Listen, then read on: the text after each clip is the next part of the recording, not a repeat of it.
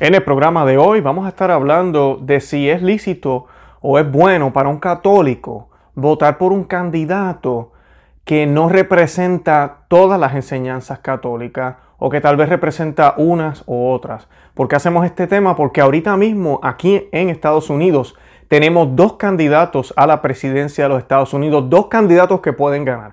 Las otras opciones sería realmente desperdiciar el voto y dejar que gane el más malo. ¿Y por qué digo el más malo? Porque tenemos un candidato que es el presidente Donald Trump, que necesita convertirse al catolicismo, que apoya algunas cosas que no son católicas, como por ejemplo, él no ha eh, dicho nada en contra de las uniones del mismo sexo, por ejemplo, eh, y pues eh, es un hombre que no es cristiano católico, ¿verdad? Es cristiano, pero no es católico, o sea que profesa algunas cosas que son erradas. Y tenemos al otro candidato, que es un católico, ¿verdad? Bautizado, pero es un apóstata, es una persona que niega la fe con sus acciones, una persona que vive eh, totalmente desconectada de la iglesia, recibe la comunión indignamente. ¿Por qué? Porque apoya el aborto, apoya las uniones libres e inclusive ha casado personas. Cuando era vicepresidente junto con el presidente Obama, él casó parejas homosexuales en la Casa Blanca. Y esas son las dos opciones que tenemos hoy. Y me he encontrado con algunos católicos que dicen, pues mira, yo no voy a votar por ninguna,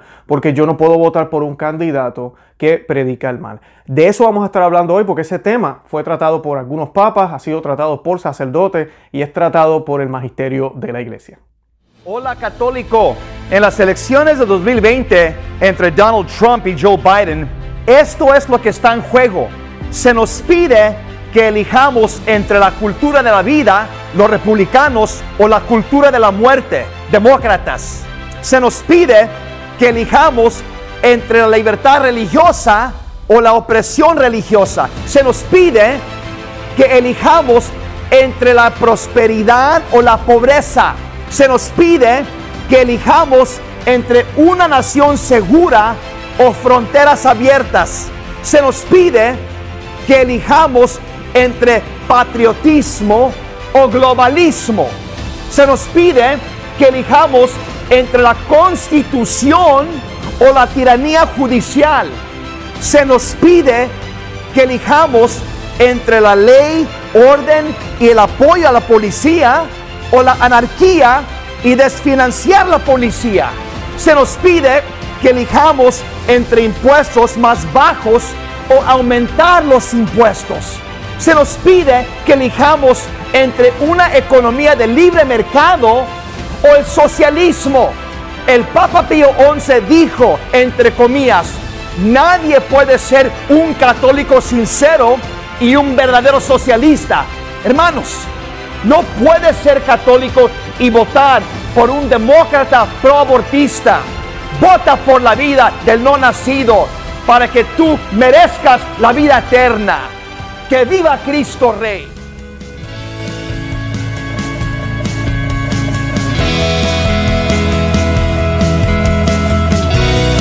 Bienvenidos a Conoce, Ama y Vive tu Fe. Este es el programa donde compartimos el Evangelio y profundizamos en las bellezas y riquezas de nuestra fe católica. Les hablo a su amigo y hermano Luis Román y quisiera recordarles que no podemos amar lo que no conocemos y que solo vivimos lo que amamos. Y hoy pues estamos hablando de este tema, ¿por qué? Porque las encuestas aquí en los Estados Unidos, y no es que yo confíe en ellas 100%, pero algo extraño está sucediendo. Estamos viendo cómo el presidente Trump está por debajo y aparentemente la delantera la lleva el candidato demócrata Joe Biden. Y los números son bastante eh, lejanos. Eh, o sea que Joe Biden le lleva una ventaja bastante considerable al presidente Donald Trump según las encuestas. Una vez más digo, no es que yo confíe en estas encuestas 100%.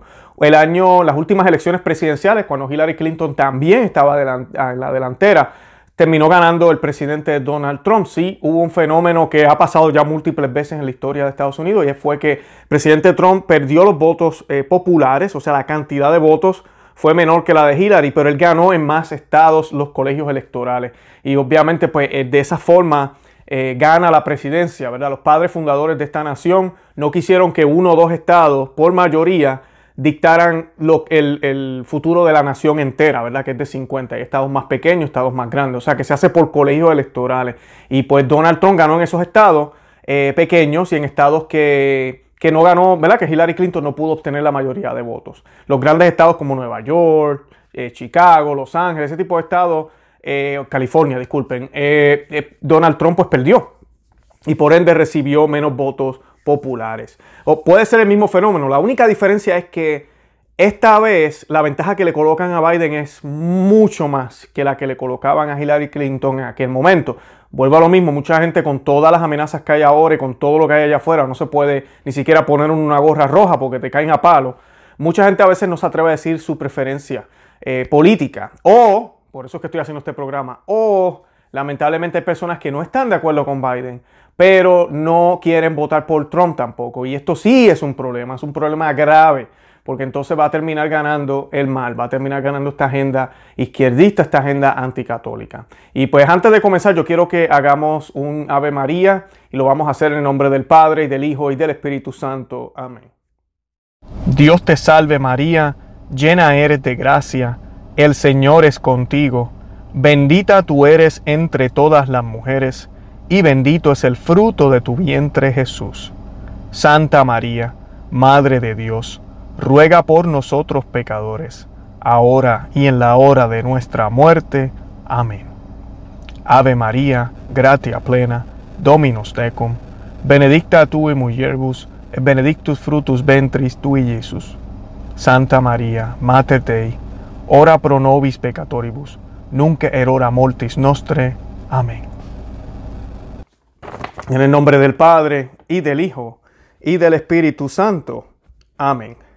Bueno, y hoy pues vamos a estar tocando varios temas. Voy a estar hablando de, si es de esta decisión de votar y no votar. Y pues lo primero que quiero eh, leerles aquí, compartirles, es, eh, sale de las escrituras. Dice, los católicos serios, ¿verdad? Parecen tener la, la habilidad de ver problemas en todas partes, debido a que, por supuesto, no son problemas en todas partes. Y una conciencia clara, animada por el amor a la verdad, es natural, o mejor dicho, por la gracia capaz de ver a través de las seducciones bajas de maldad que abundan en este mundo. segunda de todos los tesalonicenses 2.10 y básicamente nosotros estamos llamados a darnos cuenta de dónde está el mal. Pero a veces llegamos a un punto donde ya estamos demonizando todo y hay que tener cuidado, hay un balance que tenemos que mantener en eso. Eh, y pues eh, eh, yo respeto eso y hay que hacerlo, ¿verdad? Hay que ser consciente de lo que estamos haciendo. Pero ahorita mismo tenemos dos candidatos y tenemos un mal grave. Vemos cómo quieren cambiar la constitución. Vemos cómo un partido quiere cambiar la forma en que se hace la Corte Suprema. Vemos cómo un partido eh, quiere eh, básicamente cambiarlo todo para poder llevar una agenda que según ellos es una agenda que va a liberarnos, que va a darnos la supuesta igualdad, que va a mantenernos libres, que va a traer la paz, la unidad. Y pues para poder detener ese mal, ahorita mismo hay un solo candidato que tampoco es completamente coherente con la fe católica.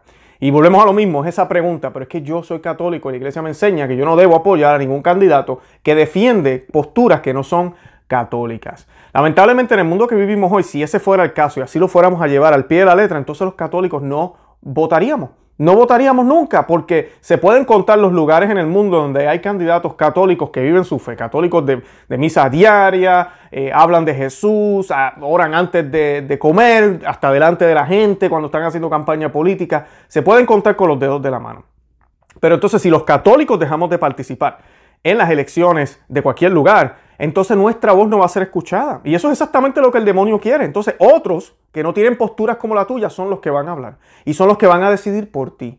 Y eso no tiene sentido. Además de que la iglesia siempre, siempre nos ha hablado de la obligación en países donde son repúblicas, donde se puede votar, nos ha hablado de la obligación de los cristianos a votar. Y pues eh, de eso es que voy a estar hablando hoy.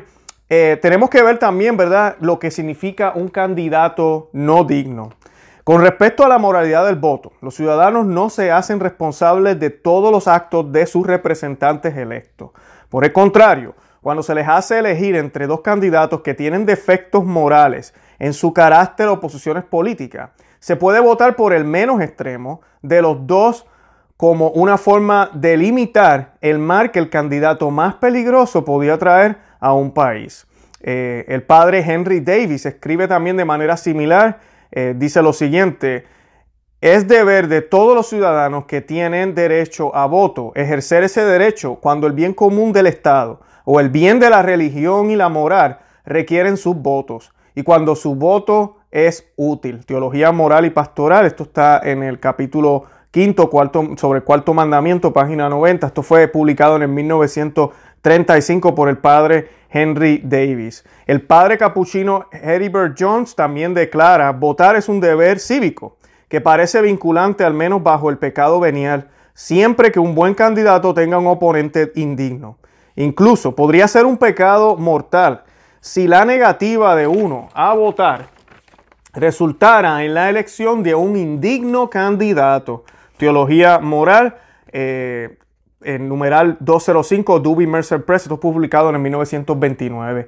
De acuerdo con todos los moralistas dignos de confianza, es lícito votar por un candidato indigno cuando es necesario para evitar un mal mayor, como cuando el candidato contrario es, se podría decir, es mucho peor. Esto lo dicen los padres McCock y Calan. Benedicto XVI también dijo, un católico sería culpable de una cooperación formal en el mal y tan indigno de presentarse para la Sagrada Comunión si votara deliberadamente por un candidato precisamente por la posición permisiva del candidato sobre el aborto y o eutanasia. Cuando un católico no comparte la posición a favor de un candidato de aborto y o eutanasia, pero vota por ese candidato por otras razones, se considera cooperación material a distancia que se puede permitir en la presencia de razones proporcionadas. ¿Por qué saco este, este tema? Porque de eso se trata. La iglesia nos permite votar por un candidato que no vive esa moral perfecta, siempre y cuando sea para evitar un mal mayor. Ahora, Benedicto XVI también explica aquí, esta es la parte que a veces los modernistas utilizan para decir lo contrario. Y es que no, no podemos votar porque entonces así sea lejano, estamos siendo parte de esa, de esa agenda. Pero el problema es este, es el siguiente, y para ser claro, Donald Trump, por ejemplo, uno de los temas más controversiales, inclusive se le han preguntado, es sobre las uniones homosexuales. Y él lo único que ha dicho es, eh, eso ya está decidido, yo no me voy a meter en eso. Es lo que él ha dicho. claro, sus posturas pro vida son católicas, sus posturas contra el aborto son católicas, sus posturas con la religión y la libertad religiosa y cómo la ha defendido todos los grupos religiosos, especialmente los cristianos increíblemente católicas, formidablemente católicas. Ha nombrado personas alrededor de su gabinete católica, recientemente Eduardo Verastegui. También tenemos personas como en la Corte Suprema, tres católicos. A mí es increíble lo que está sucediendo con este señor, que no es católico. Y pues, y que vivió una vida loca en el pasado, todos sabemos, todos conocemos. Pero ese punto ya yo los tratamos en otros programas y pues tenemos que creer en la conversión o acaso no creemos que la gente merece oportunidad para cambiar. Tú y yo cambiamos también en algún momento de nuestras vidas.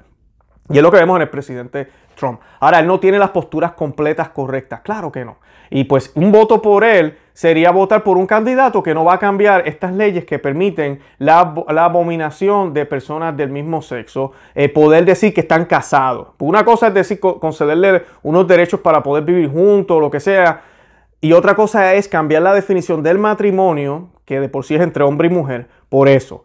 Y pues es, esa es una de las opciones. La otra es un católico, este es católico, este candidato, que reniega la fe católica, aunque no lo dice abiertamente, pero lo hace con los actos, y promueve el aborto.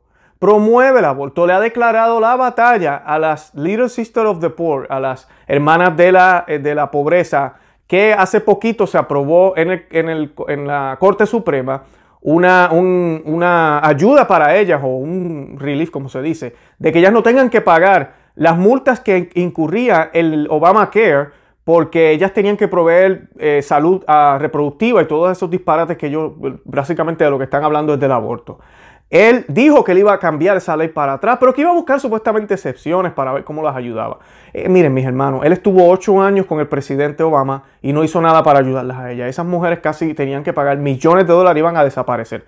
Y, y gracias a Dios esa orden religiosa no ha desaparecido gracias a la ayuda de Donald Trump. Esa es una de las pocas cosas que vimos, persecución religiosa durante la presidencia del presidente Obama. Además de eso, es un hombre que ha casado parejas homosexuales. Él lo ha hecho. No es tan solo que lo apoya. Aquí tenemos el otro que, tal vez lo apoya en un sentido. Y el otro de acá ha hecho las bodas. Él las ha hecho. Y él no defiende la vida. Él jamás va a ir a una campaña pro vida. Así que la elección es obvia. Pero entonces tenemos Un mal que posiblemente se va a llevar a cabo si no gana el otro. Si gana el otro, se detiene ese mal. O sea que no es opción entonces para nosotros ahora quedarnos en la casa y no votar. Porque yo soy tan puritano y tan religioso que yo no puedo votar ni, ni por uno ni por el otro. No. Yo tengo que mirar y decir, espérate un momento, yo no puedo permitir que ese hombre con esas eh, manera izquierdista que tiene de mirar las cosas, que su candidata a vicepresidente, quien hasta se fue detrás de los caballeros de Colón, y, estuvo inclusive apoyando a Planned Parenthood en su estado y estuvo inclusive diciendo y hablando a favor de todo lo que se estaba haciendo en las calles, de las estatuas y todo lo demás.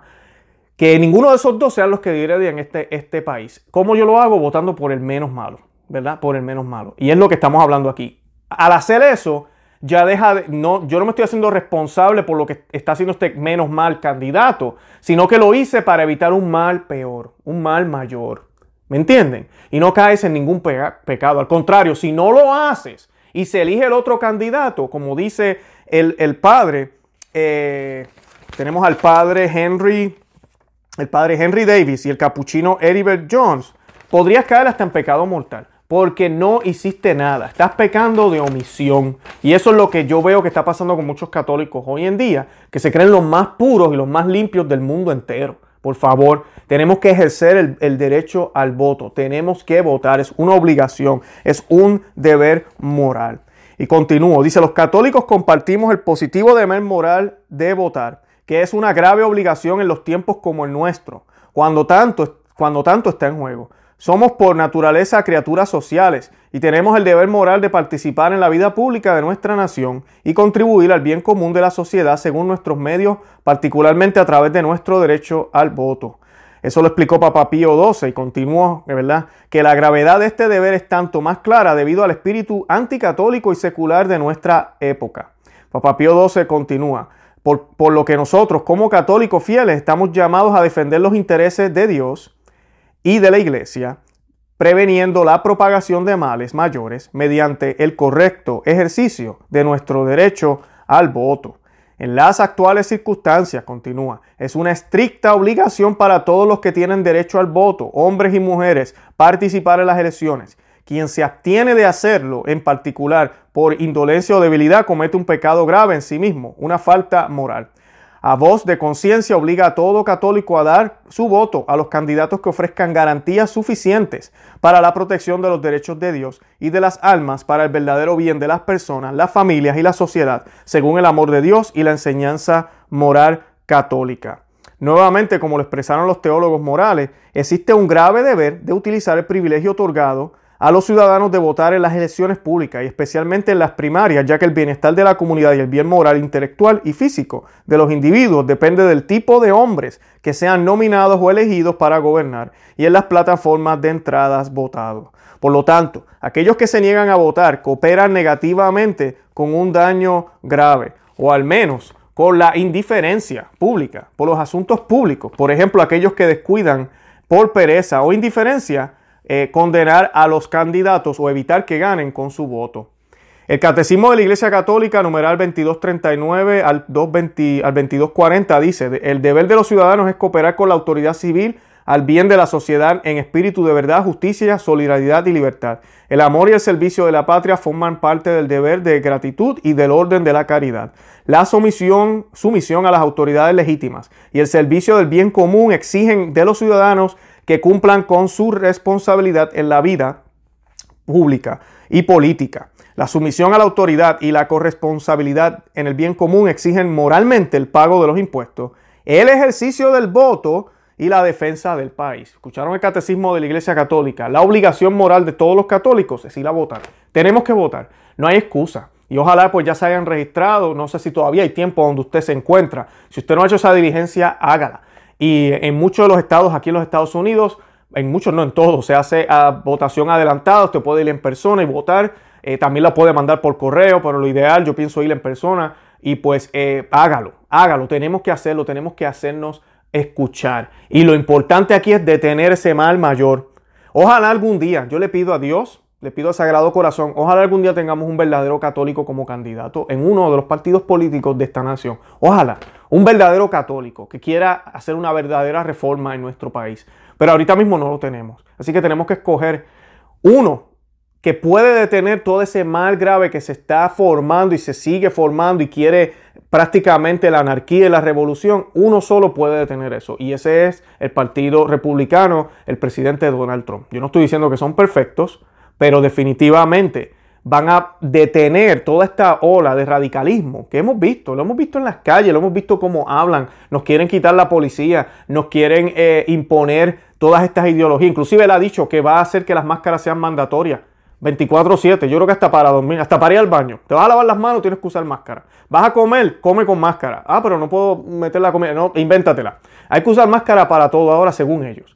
Eh, tenemos, de verdad que, y eso, eso es lo de menos, lo de la máscara. Cuando se habla de aborto, se habla de infanticidio, de matar a niños después que nacen si el aborto no salió bien, porque eso sí sucede. Y el presidente Trump pasó un mandato para que eso no suceda y le den la ayuda al niño para que pueda vivir. Eh, tenemos este hombre que promueve todo este tipo de cosas, que habla de un racismo sistemático, que nuestro país, que tanto queremos, tantos hispanos que hemos venido aquí, ¿por qué venimos aquí? Porque sabemos que este país es bueno, porque sabemos que el sistema aquí funciona y que nuestros países lamentablemente, por corrupción o por lo que sea, no está funcionando. Por eso estamos aquí, en este país. Y que vengan esta gente a decirnos que este país es malo, que este país es racista, que este país no funciona, cuando yo miro para mi alrededor, miro mi vida desde que yo me mudé aquí, yo no puedo ser malagradecido con todo lo que Dios me ha dado a través del sistema de aquí. No estoy diciendo que es perfecto, pero concho, malo, malo, diabólico prácticamente que hay que destruirlo. Y, lo gracioso de esto es que ellos quieren destruir, destruir, destruir, pero no saben qué hacer. Hablan siempre y se quejan de todo. Miren cómo ellos hablan del presidente, miren cómo ellos hablan de todo pero no, ponen, no proponen soluciones. Y no nos olvidemos que antes de esta pandemia las cosas estaban marchando excelente, demasiado de bien. La economía estaba demasiado de bien. El desempleo estaba por, por debajo. Todo estaba corriendo excelente. Pero esta gente desde el día uno no han dejado de hacer protestas en la calle, en los aeropuertos el primer año, luego con lo de Rusia, luego con el, el impeachment. Bueno, no, han buscado por dónde. Es que es obvio, no es un gesto honesto ni es nada que ellos de verdad quieran supuestamente porque aman al país. No, lo que quieren es poder. Y esto hay que detenerlo. Es lamentable y es triste. ¿Qué es el bien común? El Catecismo de la Iglesia Católica, numeral 1906, dice, por bien común debe entenderse la suma total de las condiciones que permiten a las personas, ya sea como grupos o individuos, alcanzar su cumplimiento más plena y más fácilmente el bien común se refiere a la vida de todos, exige prudencia por parte de todos y más aún de quienes ejercen la oficina de autoridad. El catecismo también pasa a nombrar algunos elementos del bien común. El primero, los derechos naturales fundamentales e inalienables de las personas humanas. El segundo, los bienes comunes básicos de la sociedad, alimentación, vestido, salud, trabajo, educación, cultura, información adecuada, derecho a construir una familia. Y el tercero, la estabilidad y seguridad que conlleva un orden social justo. Podemos tener una idea más clara de estos elementos en un discurso del Papa Benedicto XVI en el 2006 a los parlamentarios europeos, en el que nombró los bienes que no son negociables y por lo tanto están en el corazón del bien común. En lo que concierne a la Iglesia Católica, el enfoque principal de su, de sus intervenciones en el ámbito público es la protección y promoción de la dignidad de la persona. Y por lo tanto, conscientemente, está llamando la atención a principios que no son negociables entre estos, los siguientes emergen claramente hoy. El primero, protección de la vida en todas sus etapas, desde el primer momento de la concepción hasta la muerte natural. El segundo, reconocimiento y promoción de la estructura natural de la familia como una unión entre un hombre y una mujer, basada en el matrimonio, y su defensa de los intentos de hacerla jurídicamente equivalente a radicalmente diferentes formas de unión que en realidad la perjudican y contribuyen a su desestabilización, oscureciendo su carácter particular y su insustituible papel social. Tercero, la protección del derecho de los padres a educar a sus hijos. Eso fue dicho al Parlamento Europeo por Benedicto XVI el 30 de marzo del 2006. Y Christopher Ferrara observó recientemente, el 4 de noviembre será el día, ¿verdad? Uno del año de la libertad en América, o el comienzo de otro periodo de un indulto mientras las fuerzas revolucionarias se reúnen para otro asalto en su guerra interminable contra el bien, el verdadero y lo bello. Una guerra en la que todo el terreno que ya hemos perdido es humanamente imposible de recuperar. Solo podemos esperar y orar por el, por el indulto durante este tiempo. Agregaría, podemos continuar orando y sacrificando por la consagración de Rusia al Inmaculado Corazón de María, que aún puede estar al alcance de nuestros esfuerzos si podemos frenar el derramamiento de sangre inocente que llora día y noche contra nosotros. Y pues esas son las realmente eh, las, las cosas o aspectos que deberíamos tener en nuestra mente al momento de decidir si vamos a votar o no.